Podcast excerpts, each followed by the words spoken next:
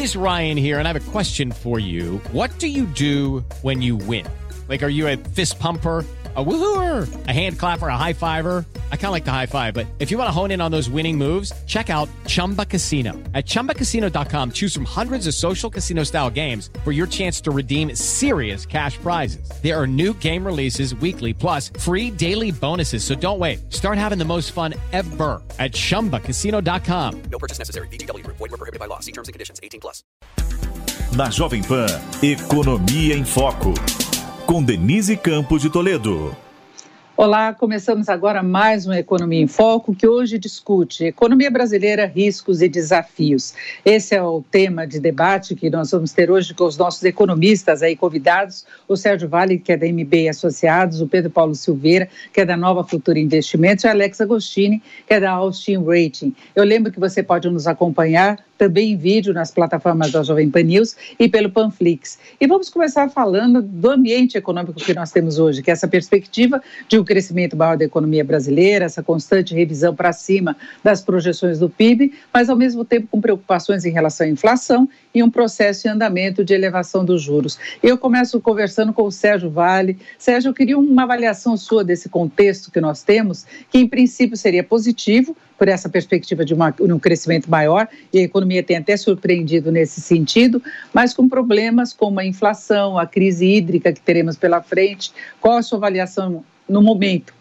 Olá, Denise, olá a todos. Olha, de fato, desde o início do ano, a gente está com um processo de recuperação da, da, economia melhor do que se imaginava. Né? A gente começou o início de 2021 com expectativa de crescimento relativamente fraco para esse ano, e os números que estão aparecendo especialmente depois da, de março, né, quando a segunda onda da pandemia estava mais agressiva, a gente viu que de fato a economia estava respondendo melhor ao que se imaginava a princípio. Então, os números hoje estão na casa de 5% de expectativa de crescimento eh, para 2021, melhoraram de forma significativa em relação ao que a gente tinha no início do ano.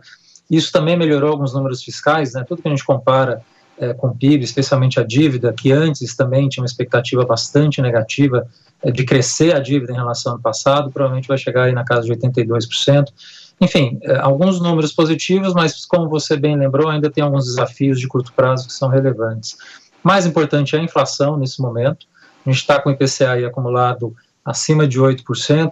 Com essa novidade, da bandeira vermelha 2 em julho que a gente vai ter, e com o IPCA, com esse novo ajuste adicional que vai chegar na casa de 6,5% no final desse ano. Então, a gente precisa estar preparado para um ajuste de política monetária que tem sido sinalizado mais agressivo desde o começo desse ano e que provavelmente vai continuar nessa toada, chegando a 6,5% pelo menos. Eu acho que a gente tem uma Selic que pode chegar acima disso, 7% ou até mais até o final uh, de 2021. Então, uh, em um segundo semestre que, além dessa questão de preço, de inflação, de tarifa, tenha a questão relevante que a gente precisa acompanhar do impacto uh, da crise hídrica em si na atividade. Né? A gente não acredita muito num crescimento forte do PIB esse ano, na casa de 6%, justamente por conta disso. Acho que dá para crescer 4,7%, que é o nosso número, mas acima disso, as condições que a gente tem em relação a crise hídrica coloca certa dificuldade para a gente ver um crescimento mais forte do que isso. Agora, essas são as questões de curto prazo. Tem as questões de longo prazo que são ainda muito complexas relacionadas às reformas que estão paralisadas ou reformas estão sendo colocadas e não são as melhores possíveis, como a tributária, a administrativa que provavelmente não vai avançar, e a gente tem um cenário eleitoral que por si só ano que vem vai trazer é, combustão suficiente para mudar muita parte do cenário é, de ativos que a gente tem agora. Então, tudo que a gente está vendo de tranquilidade em câmbio, em bolsa nesse momento, tem uma grande chance da gente ver uma certa reversão disso em 2022 pelo cenário político que a gente está montando aí com a eleição. Agora, eu queria saber do Pedro Paulo, que acompanha de perto o dia a dia do mercado financeiro, que nós tivemos o mercado numa onda de otimismo, o dólar testou patamar abaixo dos cinco reais, se imaginava que pudesse prosseguir, inclusive se falava em romper a faixa dos 4,90, testar níveis mais baixos, e de repente foi um fator econômico que começou a deixar o mercado um pouquinho mais cauteloso, que foi exatamente a apresentação da proposta de reforma tributária pelo governo. É mais uma fatia que foi ah, anunciada por Paulo Guedes. Uh, Paulo Guedes ainda insiste que seria melhor melhor alternativa, você tem uma distribuição meio de renda através dessa mudança tributária, que encarece a taxação para as empresas, mesmo com algumas mudanças que estão sendo discutidas, em troca de um aumento da isenção para as pessoas físicas, especialmente aqueles que ganham menos. Então, o mercado já deu uma parada, depois você tomou o processo de, de queda do dólar, mas não veio com a mesma força. Pedro Paulo, como é que você vê esse contexto? Né? Foi um fator econômico, tem um ambiente político também pesando, mas o mercado, durante muito tempo, manteve essa postura otimista quanto à retomada do crescimento.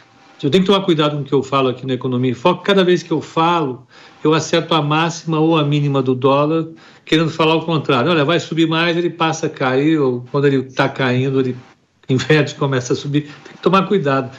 Mas, é, de fato, eu, eu, como o Sérgio falou, essas reformas que, que o governo encaminhou são reformas que decepcionaram bastante o mercado. A reforma administrativa tem um escopo muito limitado continua uh, uh, chovendo no molhado, aqueles setores mais uh, caros e privilegiados não foram encampados pela reforma administrada, essa é a sensação que o mercado tem. E a reforma administrativa aumentou a carga tributária, como você já falou. A reforma tributária aumentou a carga para os agentes como um todo, para atender uma demanda que o Paulo Guedes agora assume, sem, sem nenhum tipo de, de constrangimento, que é para atender o aumento dos benefícios do Bolsa Família. Né? Então, ele acha importante manter em 20% a tributação uh, uh, dos dividendos, justamente para atender um aumento de gasto. Isso para o mercado não, não soa bem, isso pode, de fato, interromper um pouco a trajetória de, de otimismo que, que, que, o mercado vinha com, com, com o Brasil, que ocorria basicamente por conta dos emergentes. O Brasil, ano passado, teve um, um momento muito diferente da, da, nossa história, porque as commodities subiram e a percepção de risco em, em, relação ao Brasil subiu também.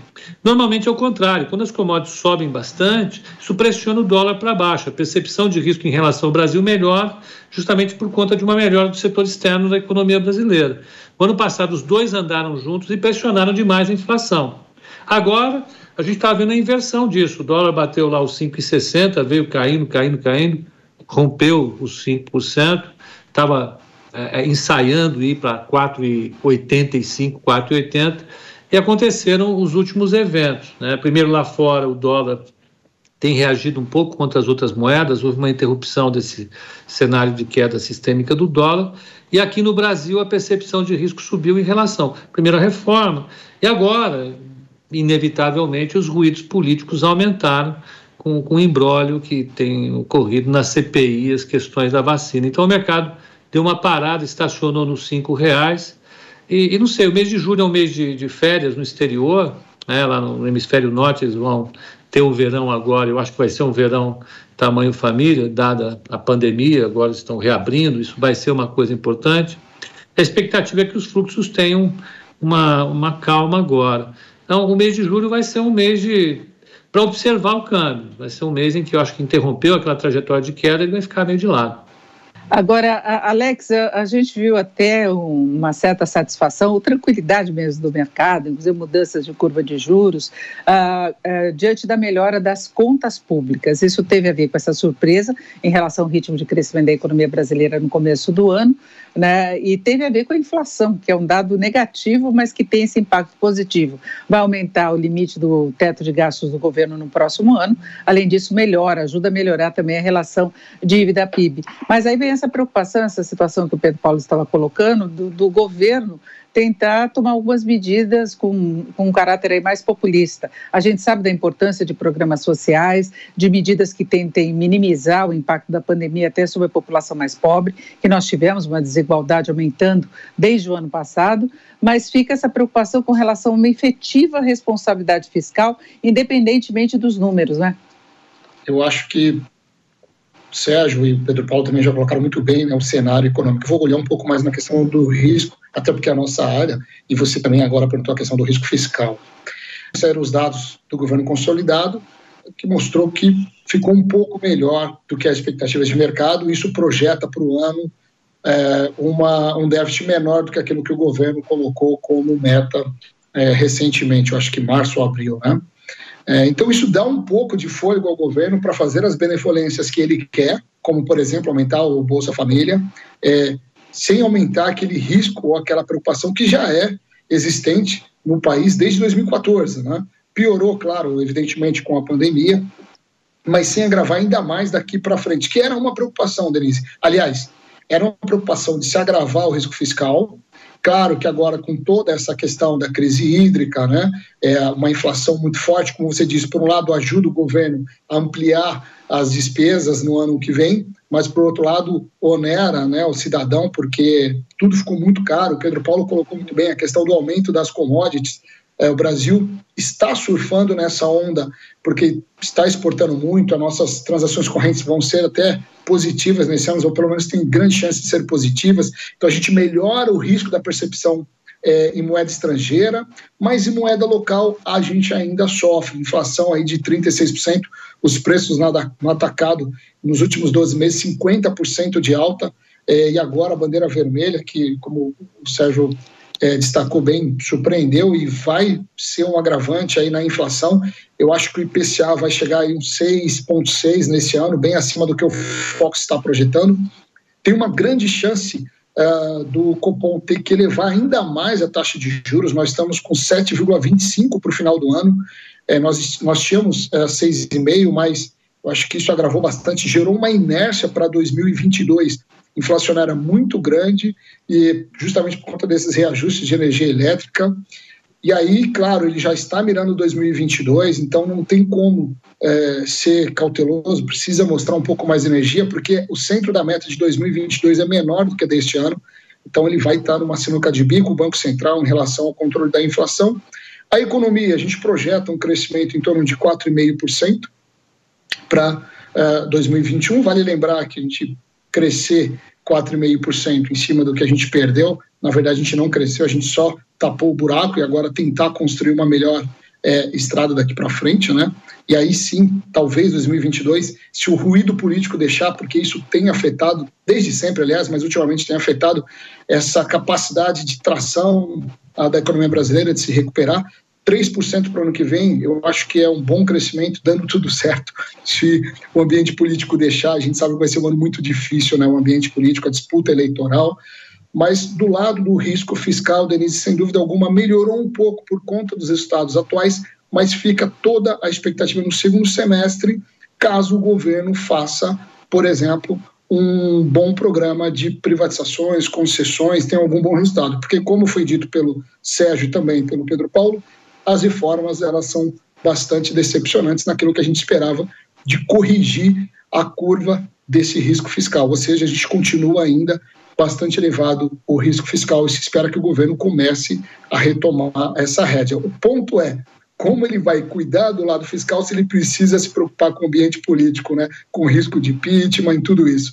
A gente aqui fica tentando enxergar um cenário e para ver para onde que vai câmbio, para onde que vai bolsa. Está bem difícil mesmo, Denise. O Pedro Paulo falou muito bem. Às vezes a gente olha, o cenário está totalmente favorável a uma valorização do real e de repente sai uma notícia de âmbito político e aí a gente tem essa desvalorização que aconteceu recentemente. Nada muito forte, mas aconteceu nas últimas duas semanas. É, não é fácil ser economista nesse país. É fácil ser brasileiro, né? Acho que o desafio vai mais além da gente cuidar só da economia. Agora, Sérgio, o Alex citou essa questão de privatizações e você tinha questionado as reformas que estão sendo apresentadas, a tributária que teve essa repercussão negativa no mercado financeiro, dos analistas de modo geral, reforma administrativa que a gente não pode esperar muito, e, e a iniciativa do governo de Eletrobras que dá a ideia de uma vitória, porque é, é uma das joias da coroa, é, é um marco você conseguir privatizar a Eletrobras Petrobras, ela veio com muita coisa agregada que também traz uma desconfiança em relação ao, ao impacto que possa ter no setor energético como um todo. Não é? E, na verdade, este ano seria o ano de se colocar a casa em ordem para poder fazer frente a uma agitação que a gente pode ter maior com a polarização política que certamente nós teremos nas eleições. Né? Pois é, Denise, a, questão da, da reforma, da, da, privatização da Eletrobras, na verdade, as reformas em geral que a gente está passando esse ano, eventualmente alguma coisa que possa restar para o primeiro semestre do ano que vem, a gente precisa considerar o, o, o background, o backstage disso, que é o político, né? Por conta de você ter uma presença muito forte do Centrão comandando o jogo político agora e com um presidente que também é dessa origem e que, na verdade, está de mãos dadas com o Centrão para fazer esse tipo de reforma. Quer dizer, aquela ideia de você fazer reformas que são é, positivas, no sentido de que tenham menos interferências do governo, de alguma forma, ou que tenham interesses de lobbies, coisas que não são muito claras, eu acho difícil a gente ver esse tipo de reforma positiva acontecer. O caso da Eletrobras foi muito claro isso. A reforma tributária, é, no sentido de você colocar uma carga eleitoreira para o ano que vem, você privilegiar a classe mais baixa de renda, especialmente uh, para o ano que vem, é positivo do ponto de vista eleitoral, mas talvez não foi a melhor reforma possível que a gente gostaria de ter na parte tributária. Então, eu fico com dúvida sempre quando a gente fala de reformas muito próximas à eleição, essas reformas tendem, em geral, ou ter uma influência muito grande política, ou ter uma interferência muito grande do caráter político da eleição per si. Né? É, eu gostaria de ver, já que essas, essas reformas estão andando dessa forma, que se parasse, fizesse o que desse para fazer de reformas talvez mais microeconômicas agora, que também é, não tem tantas no radar do Congresso, e deixar essas reformas mais amplas, talvez, para 2023 com o novo governo uma reforma administrativa digna de nome, uma reforma tributária digna de nome, né? pensar, por exemplo, a primeira fase da reforma tributária do ano passado, que é o CBS, que, o CBS que coloca só uh, PIS e COFINS, não faz muito sentido você fazer uma reforma tributária depois de tantos anos que a gente está discutindo da necessidade uh, de fazer essa reforma, você colocar só a esfera federal, precisa ter, de fato, esferas estaduais e municipais aqui. Né? Só que a gente não vai conseguir fazer isso também em ano pré-eleitoral. Enfim, eu acho que reformas do, do nível, da quantidade, da intensidade que a gente precisaria e gostaria de ter, em ano pré-eleitoral, um ano da eleição começar a acontecer com intensidade, eu acho muito, muito difícil isso avançar. Né? Preferiria que parasse, é, continuasse a discussão e eventualmente voltasse a carga em 2023. A dificuldade também que se tem é que a gente não sabe exatamente o que, que vai ser 2023. Né? A, questão política hoje com os candidatos que se tem coloca uma certa dificuldade de prever que a gente possa também ter boas reformas a partir de 2023. A gente não está com muita facilidade a partir desse a partir desse ano de conseguir fazer reformas razoáveis no país. Agora, Pedro Paulo, quando a gente vê as análises políticas, sempre se coloca que o presidente Bolsonaro tende a ser favorecido no ano que vem ah, para as eleições ah, de um cenário econômico melhor, né, com possível recuperação de mercado de trabalho, crescimento maior da economia brasileira. Isso tudo está atrelado, claro, ao avanço que é esperado da vacinação e do controle da pandemia. Agora, vocês estão colocando vários pontos de incerteza que não nos dão segurança quanto a essa efetiva melhora da economia. Hoje você confia que 2022 possa ser melhor que 2021, que a gente vai começar confiando no desempenho melhor da economia brasileira. Nós tivemos os dados mais recentes do mercado de trabalho que até mostraram aí uma melhoria do, do emprego formal. Né, que tem a sustentação até daquele programa lançado pelo governo de manutenção do emprego e da renda, mas os dados da PNAD ainda mostrando desemprego recorde do país, o número de desocupados, de desalento. Enfim, qual o cenário que você prevê para o próximo ano, ano de eleições? Se tivesse um mundo só dos economistas, eles estariam juntos agora, discutindo a diferença entre a PNAD e a e o CAGED. CAGED dando sinais ultra positivos e a PNAD com números ultra negativos. Eu vou por onde eu sempre fui em momentos de muita instabilidade. Não é fácil ser brasileiro, muito menos economista brasileiro, como Alex falou. É, os fatores que podem mover a economia para frente estão parados. O consumo das famílias está parado, está caindo. Né? Pode se manter estável, talvez numa velocidade mais ou menos. Os investimentos privados, eles não estão subindo. Eu monitoro os investimentos privados particularmente pelos resultados corporativos. O CAPEX das empresas, que é o investimento, está parado. É, a notícia que veio muito positiva no IBGE uma notícia um pouco fora de contexto. Foi ela que puxou a, a, a demanda é, do, ano, do, do, do primeiro trimestre para cima. E é uma coisa que não vai acontecer. Ela não produz emprego. Né? Então, a gente não tem. E o setor público, ele vai ficar pelo menos até o final do terceiro trimestre, é, no mínimo parado, por conta da, da situação fiscal de estados e municípios do governo central. O que pode melhorar o ano que vem, talvez no segundo semestre desse ano, é, é, é, é por melhore no setor público, os gastos no setor público, por conta das emendas parlamentares. É daí que vem a esperança. É, essa é a bala de prata que o Centrão vê no projeto eleitoral do ano que vem, tanto para ele como para o Bolsonaro né, essa, essa, essa quantidade enorme de, de, de, emendas parlamentares virarem obras públicas pelo país inteiro, aumentarem o emprego, aumentarem a visibilidade do, do governo e de seus candidatos, isso produziu uma virada no processo eleitoral. É daí que vem.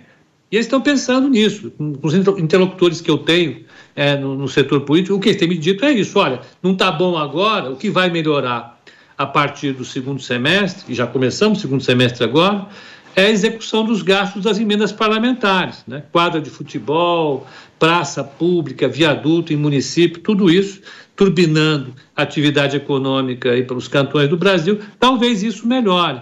Mas olhando a fotografia um pouco mais distante, pela PNAD, eu acho que a dinâmica do mercado de trabalho ainda é muito complicada, o setor privado não vai é, melhorar a contratação tão cedo e, e, vai ser difícil a gente é, ponderar o que vai prevalecer a partir de janeiro. E vai deixar o caminho aberto. Eu acho que, que a rigor, eu tendo a concordar com, com os dois colegas, o crescimento vai ser muito moderado, os impulsos que a gente tem ainda são muito modestos, a velocidade de cruzeiro da economia, se tirar os efeitos da pandemia, o que sobrou disso, ainda são muito lentos, como, como seria de se esperar pelos manuais de, de economia. Então, eu acho que o cenário vai ficar completamente aberto para a política. E eles estão brigando com isso, não é à toa que eles distribuíram a emenda parlamentar é, é, é, tamanho família para fazer frente a esse cenário que a gente tem daqui até outubro e novembro do ano que vem. É, aí não haveria uma mudança estrutural no, nos investimentos. Eu queria a opinião do Sérgio Vale a respeito disso, Sérgio. Como é que você vê o comportamento dos investimentos? Porque esse aumento aí da chamada formação bruta de capital fixo, que Pedro Paulo falava do, da, na composição do PIB, que cresceu. E aí eu queria acrescentar, inclusive, que a gente tem o setor de máquinas e equipamentos comemorando muito a retomada firme que eles tiveram. Então, para onde estaria indo esses investimentos? Eles até relacionam um pouco ao agronegócio, que tem uma demanda maior. Mas, Sérgio, você vê é, é, essa perspectiva aí é, de, de uma composição de investimentos mais relacionada a interesses políticos? Pois é, Denise, a gente está tá vendo uma economia agora é, que está tendo essa recuperação cíclica esse ano, vai conseguir crescer quase 5%, mas quando a gente coloca para frente, a questão é saber dessa sustentabilidade. Justamente a questão do investimento por trás disso é o elemento relevante. É quando você olha, quer dizer, quem está indo bem hoje são as commodities. Né? Você está falando commodities agrícolas, metálicas, óleo e gás. Não é pequeno esse segmento no país. Né? Quando você pega toda a cadeia, da produção inicial até exportação, logística, a gente está falando de 45% do PIB. Não é pouca coisa, especialmente quando você pega o agronegócio dentro do país, né, no interior do país, você está falando de alguns estados que o agronegócio corresponde a 70%, quase 80% do PIB de alguns estados. Então, assim, você tem um crescimento forte desses segmentos, você tem um efeito é, direto e indireto no resto do Estado muito grande, em termos de emprego, em termos de recuperação. Mas o resto, a economia tradicional, que depende de uma recuperação normal, digamos assim, essa não está acontecendo, por conta justamente das questões que a gente está colocando aqui. Então fica uma economia dupla, talvez, né, com uma recuperação importante no segmento localizado, que é relevante, mas o resto da economia não consegue ter essa recuperação. Então a gente fica nesse dilema.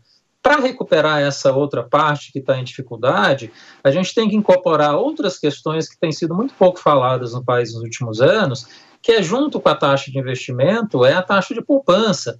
Né? O Brasil tem uma taxa de poupança historicamente muito baixa. Né? É, no levantamento que, que eu fiz algum tempo atrás, você pega os 19 principais é, mercados emergentes do mundo em 2020, o Brasil tinha a menor taxa de poupança entre esses. Era assim também há 10 anos atrás. E acho difícil que vá ser diferente disso nos próximos anos. Ora, uma taxa de poupança muito baixa, para você crescer e ter uma taxa de investimento maior, precisa ter capital externo mas você não vai crescer de forma sustentável e forma duradoura tendo só capital externo. Então seria interessante você também é, criar, aumentar a taxa de poupança e investimento, mas isso, para acontecer, você precisa ter uma virada nas condições domésticas, especialmente na poupança pública. Quando a gente está falando de taxa de poupança, a gente está falando de taxa de poupança privada e pública. Taxa de poupança privada é sempre mais difícil de mexer. Depende da vontade das empresas, das famílias, não é simples de aumentar e de melhorar mas a poupança pública a gente tem mais condições de mexer. Então, se você conseguisse melhorar a poupança pública, que é, no final, conseguir melhorar a performance fiscal, o resultado primário que a gente tem, você conseguiria ter uma taxa de poupança maior no geral, conseguiria ter uma taxa de investimento maior, que aí seria mais doméstica do que externa, e você conseguiria ter uma, uma condição de crescer de forma mais sustentável, não só em commodities, mas no resto da economia também. Então, eu acho que a gente ainda, infelizmente, me parece que a gente vai continuar tendo um pouco é, dessa dicotomia nos próximos anos. Enquanto as commodities estiverem bem, e a gente acha que provavelmente preços de commodities, dada a liquidez internacional, demanda chinesa, alguns problemas de oferta localizados que a gente tem em alguns segmentos, especialmente no agro, a gente ainda vai ter preços de commodities elevados esse ano, provavelmente ainda ano que vem. Né? A gente não acredita num super ciclo de cinco anos, não é o caso mas um ciclo de dois, três anos é provável de acontecer. Então, enquanto as commodities estiverem bem, a gente consegue ter aí um retorno positivo eh, da economia, mas esse resto da economia não consegue sustentar se você não lidar com essas questões. E a gente não está vendo o governo, a gente não está vendo a sociedade lidar com essas questões de forma adequada. Então, é difícil ver crescimento sustentável nos próximos anos de 3, 4% se isso não mudar.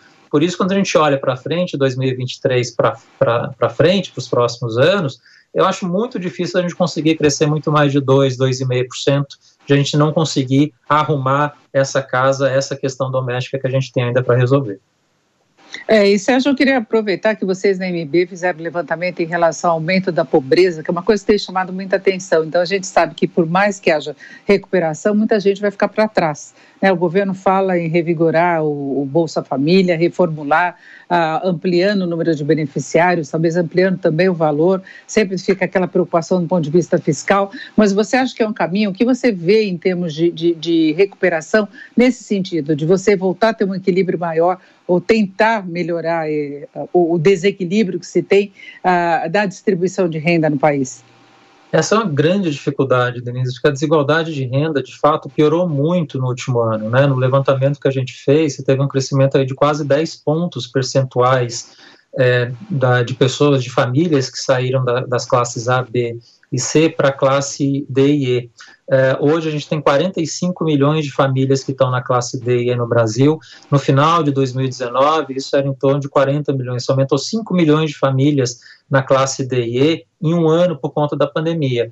E vamos lembrar que a gente estava saindo de um período ainda muito complicado. Né? A última recessão de 2015 2016 já tinha piorado a desigualdade de renda de forma importante. A recuperação entre 2016 e 2019 tinha sido muito frágil. Só lembrar a taxa de desemprego. A taxa de desemprego no pico de pior momento da Dilma chegou a 13%. Ano passado, antes da pandemia, em fevereiro, essa taxa de desemprego chegou a 11,5%. Em cinco anos de recuperação, você teve uma melhora de um ponto e meio percentual apenas. Se você junta a saída da pandemia agora, que tem todas as questões também de evolução tecnológica, inteligência artificial, todas as dificuldades de reincorporar, reincorporar uma quantidade de pessoas que ficou fora desse mercado de trabalho, com baixo nível de educação, é, vai ter uma, uma volta de emprego muito lenta.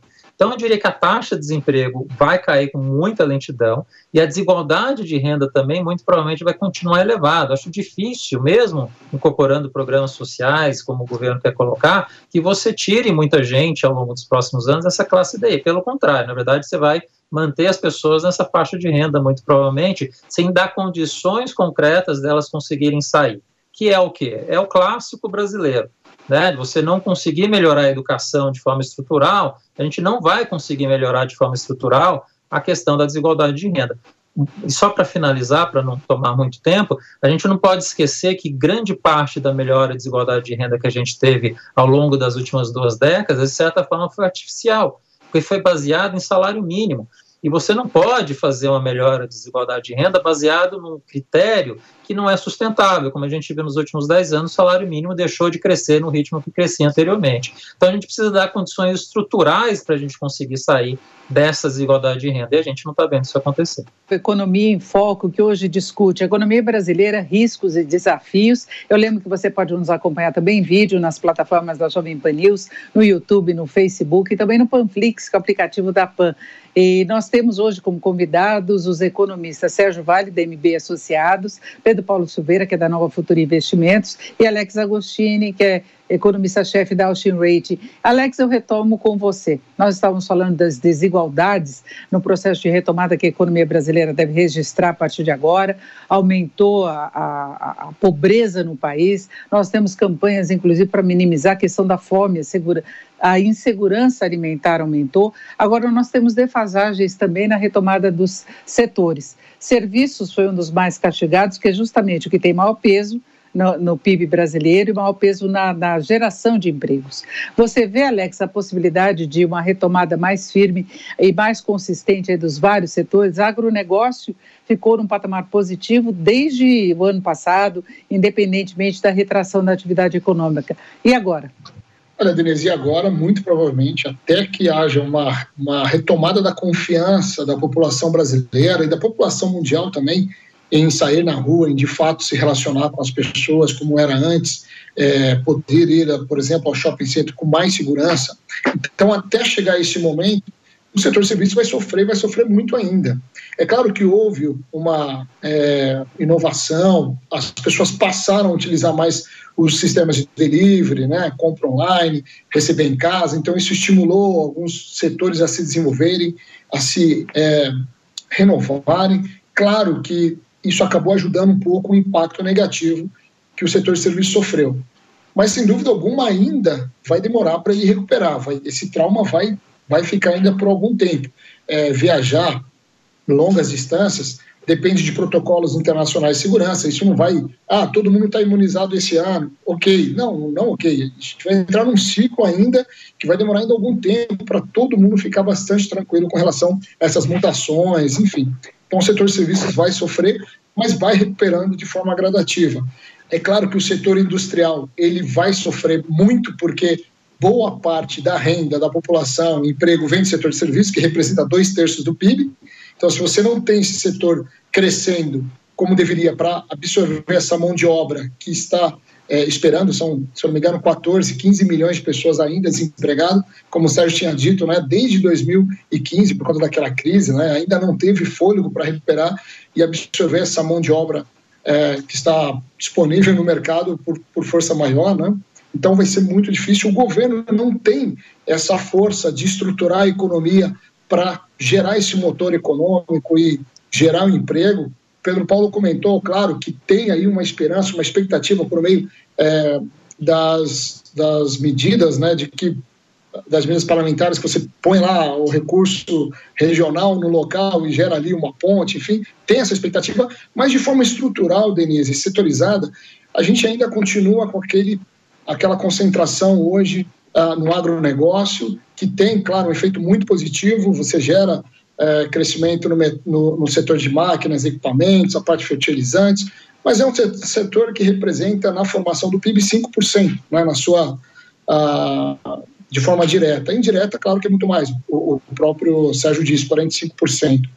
Mas mesmo assim, ainda a gente precisa de um fôlego maior para poder retomar o consumo das famílias. Consumo das famílias, dois terços do PIB, você só tem consumo se tem emprego, o emprego ainda vai ficar de lado.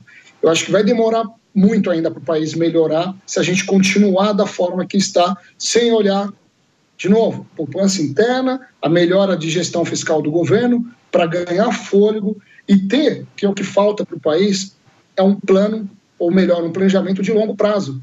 O que nós temos, Denise, e aí qualquer um sabe disso, é um planejamento sempre de quatro anos cara assume o governo, ele tem o um plano de quatro anos para tentar deixar a marca dele, né? E não deixar um legado para a história da economia brasileira. Esse é o grande problema que o Brasil vive e o que a gente sempre fala, né? O voo de galinha. O Brasil cresce aqui ou sobe aqui e cai ali. Ele não consegue ter aquele voo de cruzeiro constante, ainda que fosse, por exemplo, 3% ao ano, não consegue. Primeiro, porque os fatores de produção são restritos, é, ganho de produtividade é muito baixo, baixo investimento em tecnologia, pesquisa, a gente viu isso agora na questão da Covid, uma discussão impressionante, mas imagina na parte de tecnologia né, das indústrias, ainda é bastante decepcionante.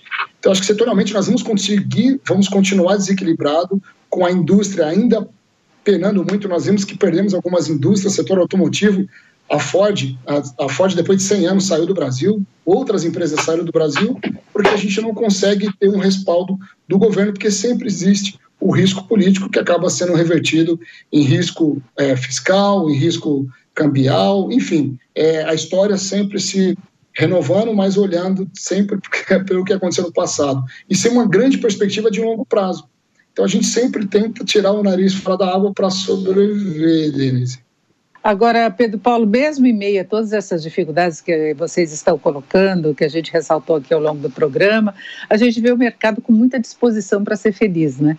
Quando você tem uma trégua no noticiário mais negativo, quando nós tivemos a elevação dos juros, o dólar já começou a ceder, embora seja desfavorável do ponto de vista da Bolsa, se criou um clima de maior otimismo, até pelo impacto que, que toda essa situação possa ter sobre as contas públicas, a relação dívida-PIB, quando sai um dado um pouquinho melhor melhor aí de atividade. Se surpreende que no primeiro trimestre nós não tivemos a retração que era esperada por causa de restrições de atividade, aí o mercado também comemorou.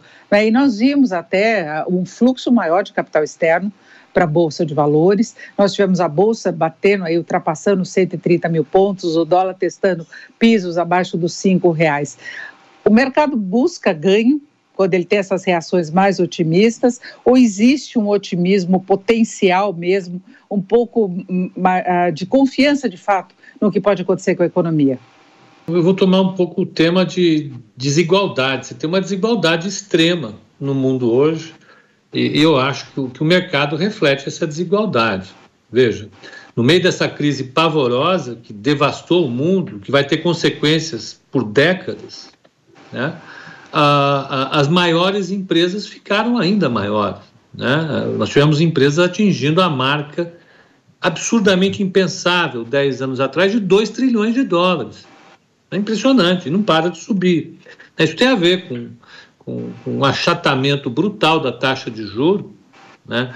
e, e ela leva junto consigo o achatamento da percepção de risco em relação a todos os ativos, isso faz com que o mercado acionário suba.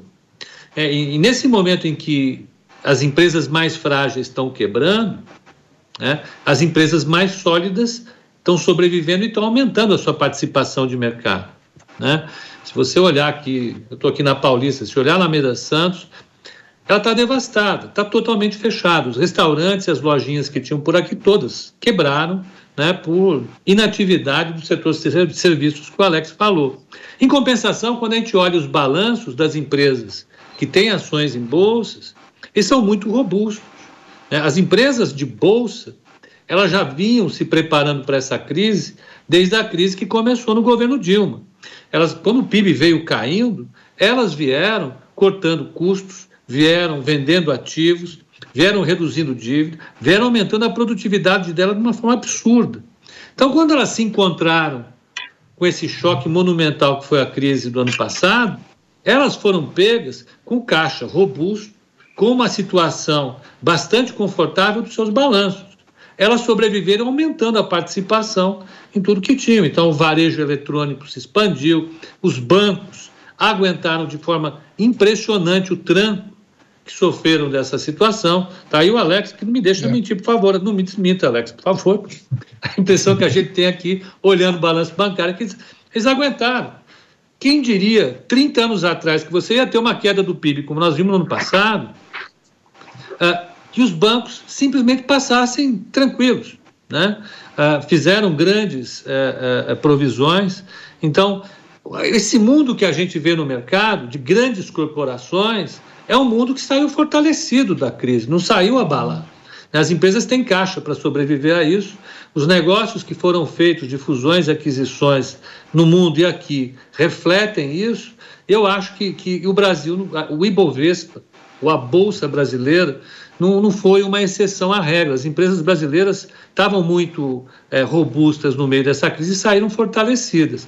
Isso pode soar uh, estranho para o nosso senso comum, mas é, é, é, eu acho que é, que é bastante real e a gente consegue observar isso nos balanços que elas apresentaram no primeiro trimestre. Por fim, a, a, a gente está bastante preocupado com, com o mundo que a gente vê nas ruas, nas, nas grandes cidades ou nas cidades médias, em que o, comércio, em que as empresas fecharam de maneira massiva, mas, mais uma vez, o mundo que o mercado reflete é um mundo um pouco diferente, ele é feito por empresas muito sólidas e que cresceram, por incrível que pareça, no último ano.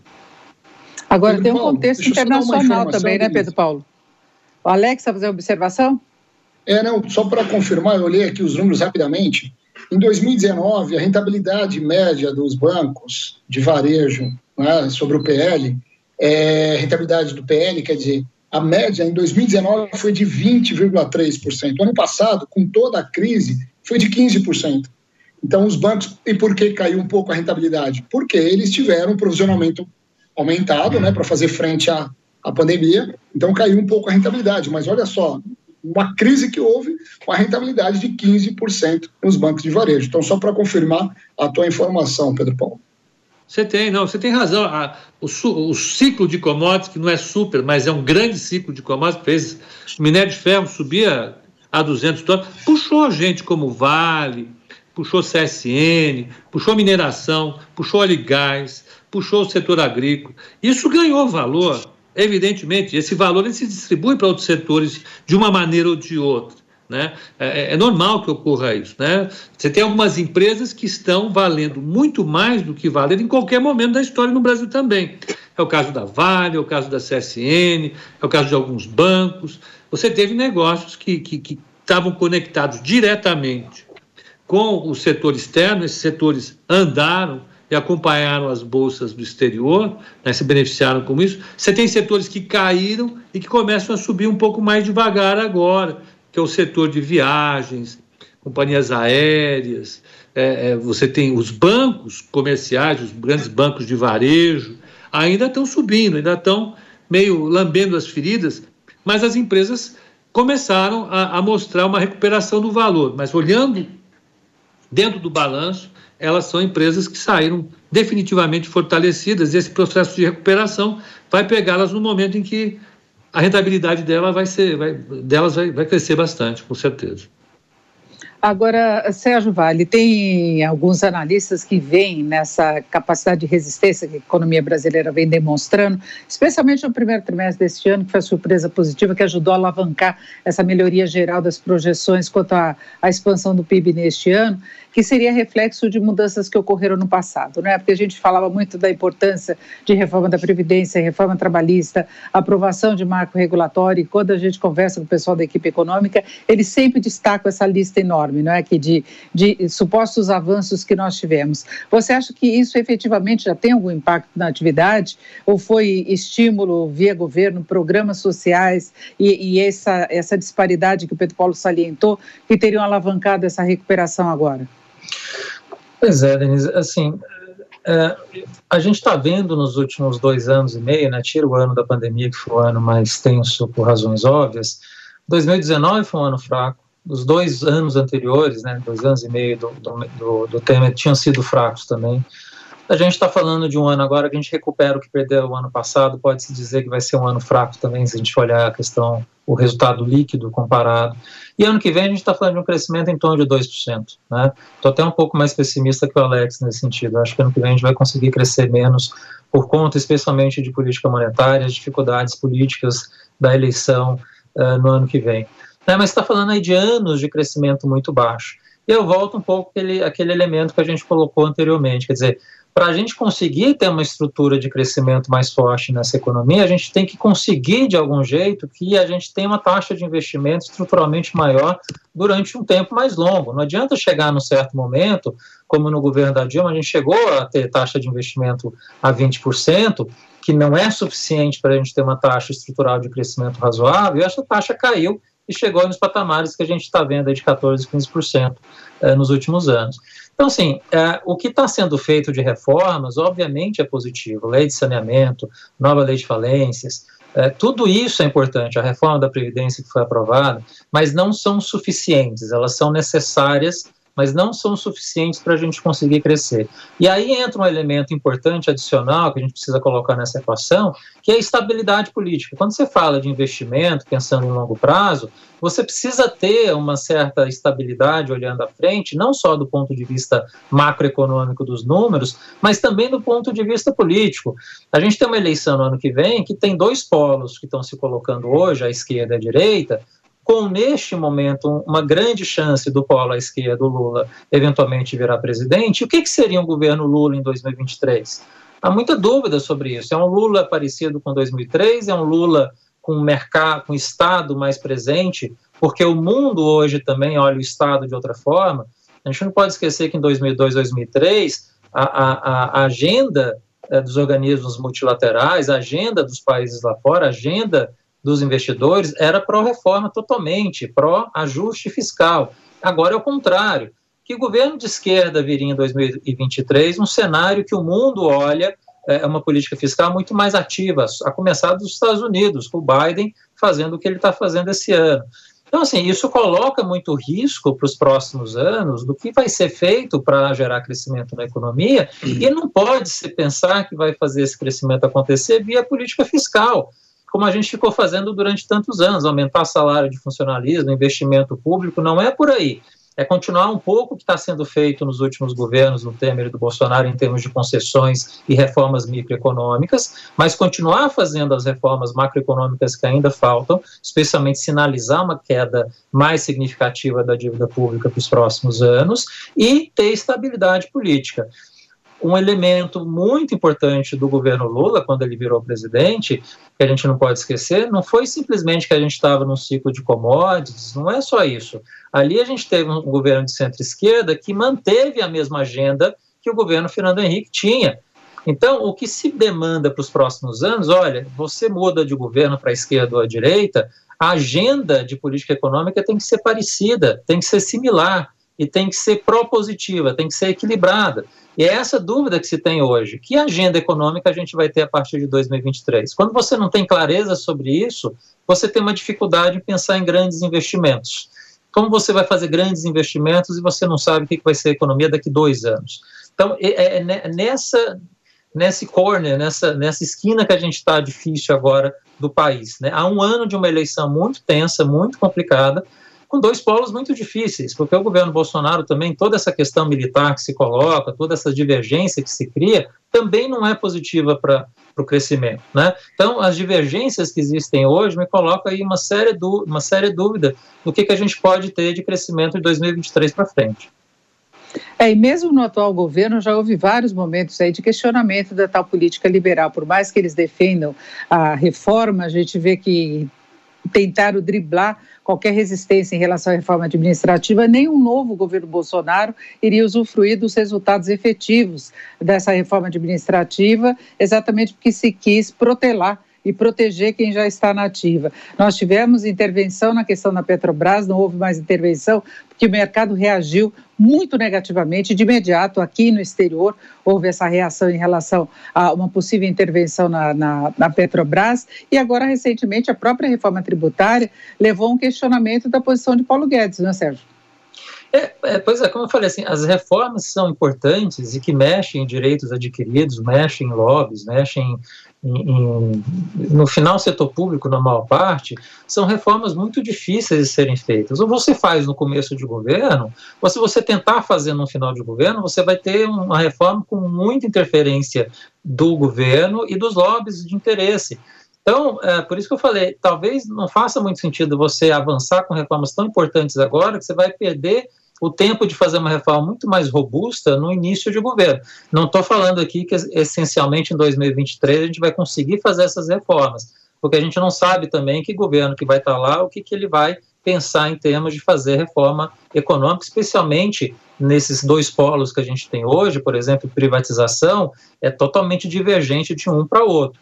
Né? Mas uma reforma tributária, por exemplo, dado que quem criou a PEC 45 de fundo foi o Bernardo Api, que foi secretário de Política Econômica do Mantega, lá atrás na Dilma, tem uma chance de, eventualmente, uma reforma tributária de melhor qualidade poder avançar. né? Mas pensar e pedir para fazer isso tão próximo da eleição, eu acho um risco. Eu acho que a gente vai conseguir entregar uma coisa muito ruim, muito aquém do que a gente gostaria, a gente perde a chance de fazer, de fato, reformas muito mais efetivas. E Alex, como é que você vê a perspectiva em termos de gestão das finanças públicas? Porque no ano que vem o governo vai contar com uma folga para poder gastar mais, porque a inflação, que é referência para correção do limite de gastos do governo, a inflação é elevada, vai ser alguma coisa em torno de 8%, muito provavelmente, né? E o governo já está tentando se comprometer com, esse, com essa folga orçamentária, ampliando Bolsa Família, flexibilizando uma série de coisas. Pedro Paulo falava das emendas parlamentares, que o Congresso vai querer abocanhar uma fatia cada vez maior na definição também do orçamento do próximo ano, que a LDO começa a ser discutida logo, não é? Como é que você vê essa questão fiscal do ponto de vista de risco, do ponto de, de, de avaliação da credibilidade do país. É, Denise, o Centrão está aí, né, para abocanhar uma parte aí dos recursos públicos e para manter o apoio ao governo, né? É, infelizmente, essa é a, o fisiologismo político, né, faz parte do jogo, né, não tem como mudar, porque a, a, grande expectativa seria se a gente tivesse é, todos os esforços possíveis para o lado da austeridade, todo mundo cortar na carne, ou na própria carne. O problema é que não, né? já foi dito aqui algumas vezes, é, sempre se mantém alguns é, setores privilegiados, intocáveis. Né? E aí, é claro, o governo, num ano de eleição, que está preocupado sim com a reeleição, é, fazer benevolências. Então, o risco fiscal é, ele ainda é muito grande, ele é preocupante. Os resultados recentes mostram que pode ter um resultado consolidado e primário do governo central um pouco melhor do que estimado pelo governo. Eu acho que pode até surpreender caso ocorra alguma é, concessão, privatização agora no segundo semestre, rodovia, algum aeroporto, enfim, mas isso pouco, é muito mais para uma questão de, de, de, confiança. Mas, por outro lado, tem essas benevolências né, que o governo quer fazer de olho no voto. A Bolsa Família parece que se tornou aí o grande cabo eleitoral dos governos, né? É, parece não, se tornou. E, e parece estão um pouco preocupados aí com a questão fiscal. O importante é manter o poder e não a economia. São duas coisas que parece para eles ficam bastante distantes. É, do lado, já, já com, com, quando a gente olha as questões externas, o, o, o país vai bem. Né? A gente tem um, um nível sob controle do passivo externo líquido. É, como eu disse antes, as, as commodities têm ajudado muito a reduzir uh, as contas, as transações correntes, podemos até ter um saldo positivo nesse ano, mas infelizmente internamente eh, a gente está muito mais perto do governo atual ter um downgrade na nota do país do que um, um upgrade. Isso é muito claro, né? Em, em, moeda local, tá? Ou seja, a gente pode ter é, tanto uma melhora da nota em, em, moeda estrangeira como uma piora da nota em moeda local justamente por essas benevolências que estão em curso e que não tem um plano concreto e consistente para colocar a casa em ordem, estabilizar a dívida pública e ter uma perspectiva de queda dela em relação ao PIB. Como não tem, então, de fato, nós estamos aí com a luz amarela em relação à questão fiscal, chegando muito próximo da luz vermelha. Agora, Pedro Paulo, o Sérgio estava chamando a atenção para a mudança de postura dos governos de modo geral para fazer frente aos efeitos da pandemia, Biden com mega pacotes e programas de estímulos e tudo mais. Agora, tem um outro ponto que é muito sensível ao mercado aqui no Brasil, que é a possibilidade de uma reversão das políticas implementadas pelos bancos centrais, especialmente nos Estados Unidos. Em algum momento haverá corte de estímulos, que são dados pelo Federal Reserve, vai haver uma retomada da elevação dos juros, embora eles tentem manter aquele discurso que o aumento dos juros vai ficar lá para frente, que eles querem consolidar um processo de retomada de mercado de trabalho, um crescimento mais consistente. Mas a gente vê a inflação como uma preocupação global e na medida em que as economias ah, comecem a reagir de fato controlando a pandemia, você pode ter um crescimento que também favoreça o avanço da inflação, não é? E aí, como é que o Brasil ficaria no momento em que houver um aperto da, de políticas monetárias no exterior? Se uh, o caminho tomado pelo mundo for de aumento de inflação, uh, uh, o problema do Brasil com certeza vai ser o aumento da taxa de juros nos Estados Unidos nos países eh, do hemisfério norte. Se a taxa de juros sobe lá, evidentemente o fluxo de capitais para o Brasil ele vai ficar prejudicado você só com, consegue compensar isso aumentando a nossa taxa de juro aqui. E aumentando a nossa taxa de juros aqui, você vai ter dois problemas basicamente. Vai ficar mais difícil para o setor privado crescer com taxa de juros mais elevada e a dinâmica de endividamento do setor público piora sensivelmente, porque nós estamos falando tudo em termos de taxas reais. Né? Não adianta é, fazer nenhuma mágica com, com inflação que isso não vai resolver. Se a taxa de juros subir no exterior por conta de um aumento da inflação, então o Brasil ele perde alguns pontos de crescimento é, é, é, nos próximos anos e vai levar um equilíbrio um pouco diferente daquele que a gente teria se as taxas de juro não subirem. Mas o debate lá fora não está não tá eliminado. Se você olhar os indicadores que o mercado tem para a taxa de juros, para taxa de inflação esperada, ou seja, se você pegar os títulos de 10, 20, 30 anos, 10 e 30 anos é, pré-fixados e compará-los com os títulos pós-fixados, eles te dão, ou indexados a, a, ao IPCA deles lá, é, você tem uma expectativa de inflação. E a expectativa de inflação lá continua é, baixa. Né? Ela dá uma, uma subidinha para os próximos dois anos, depois ela volta para uma taxa de crescimento bastante baixa, tanto da economia como do nível de preços. Então, eu acho que depois que passar um pouco o Huawei da discussão em torno do plano Biden, de, dos efeitos de estímulos, a gente vai voltar para o tema que predominava até uh, uh, o ano passado, até antes da crise, que é o do baixo crescimento das economias avançadas, né, jogando os preços para baixo, não para cima, e obrigando os bancos centrais a terem uma taxa de juro mais, mais baixa. Eu tenho discutido com a, com a equipe aqui, nós temos vários adeptos da tese de que a gente vai voltar logo mais há uma discussão em torno da, de taxa de inflação mais baixa e não mais alta. Então, apesar de ver esse risco, a gente considera, pelo menos por enquanto, esse risco bastante contido. Se vier, com certeza o equilíbrio é pior. Perfeito, nós vamos fechando por aqui as nossas discussões em torno da economia brasileira, riscos e desafios, é, fechando a Economia em Foco, que hoje contou com a participação do Sérgio Vale, que é economista-chefe da MB Associados, o Pedro Paulo Silveira, que é economista-chefe da Nova Futura Investimentos, e Alex Agostini, que é economista-chefe da Austin Rate. Eu agradeço muito a participação dos três e agradeço a participação de você que esteve com a gente até agora. Um ótimo final de semana a todos na Jovem Pan. Economia em Foco. Com Denise Campos de Toledo.